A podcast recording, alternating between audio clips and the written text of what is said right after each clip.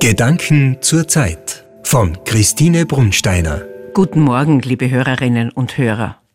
Ich will Ihnen heute von einer Bekannten erzählen, von Lore. Wir kennen einander seit unseren Kindertagen. Wir haben einige Jahre Tür an Tür gewohnt, sie und ihre große Schwester waren damals meine Freundinnen. Lore war immer wohl proportioniert, aber nie wirklich dick, dennoch absolvierte sie schon als junges Mädchen eine Fastenkur nach der anderen. Wir haben uns bald aus den Augen verloren und sind uns nun vor einigen Wochen zufällig in einer Buchhandlung begegnet, wo sie ein Abnehmbuch kaufte, wie sie es nannte. Sie wolle zur Fastenzeit wieder einen Anlauf machen. Obwohl sie sei ja eigentlich das ganze Jahr immer sehr konsequent, achte darauf, fast nur gesund zu essen und bewege sich so gut wie jede Woche mehr als eine Stunde im Freien. Wieso sie nicht abnimmt, ist ihr ein Rätsel. Daher auch heuer wieder eine Kur in der Fastenzeit. Ist Ihnen etwas aufgefallen? Es sind die Wörter eigentlich, fast und so gut wie, die möglicherweise eine Erklärung dafür sind, warum das mit dem Abnehmen nicht wirklich funktioniert. Eigentlich konsequent heißt nämlich gar nichts, denn ein bisschen konsequent gibt es nicht. Fast immer heißt bestenfalls ab und zu oder auch einmal eine Zeit lang gar nicht. Und so gut wie jede Woche bedeutet eben nicht jede Woche, sondern vielleicht jede zweite oder gar nur einmal im Monat.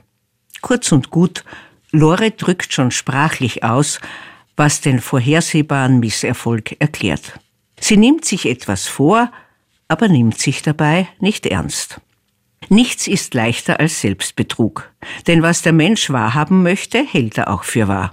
Dieser Satz stammt von Demosthenes, einem der größten griechischen Redner. Vor mehr als 2000 Jahren hielt er seine Reden über Politik und Sozialwesen und gilt heute noch als eine der prägendsten Persönlichkeiten griechischer Geschichte, vor allem auch wegen seiner Reden gegen den Makedonierkönig Philipp. Das Besondere daran, Demosthenes war Stotterer, hatte eine leise Stimme und war aufgrund dieser Handicaps als Redner völlig ungeeignet. Doch seine eiserne Disziplin, sein Wunsch zu lernen und zu üben, machten ihn zu dem, der er sein wollte und als der er letztlich auch berühmt wurde. Er war erst zufrieden, als er das Sprechen perfekt beherrschte.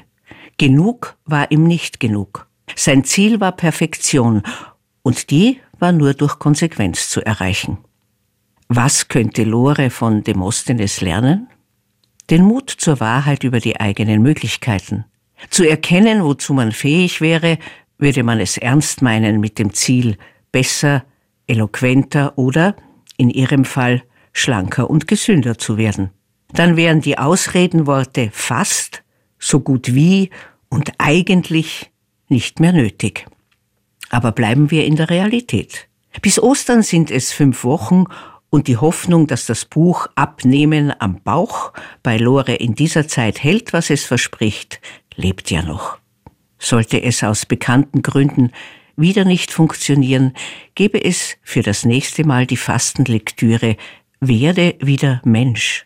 Dagegen ist Abnehmen am Bauch vermutlich ein Kinderspiel.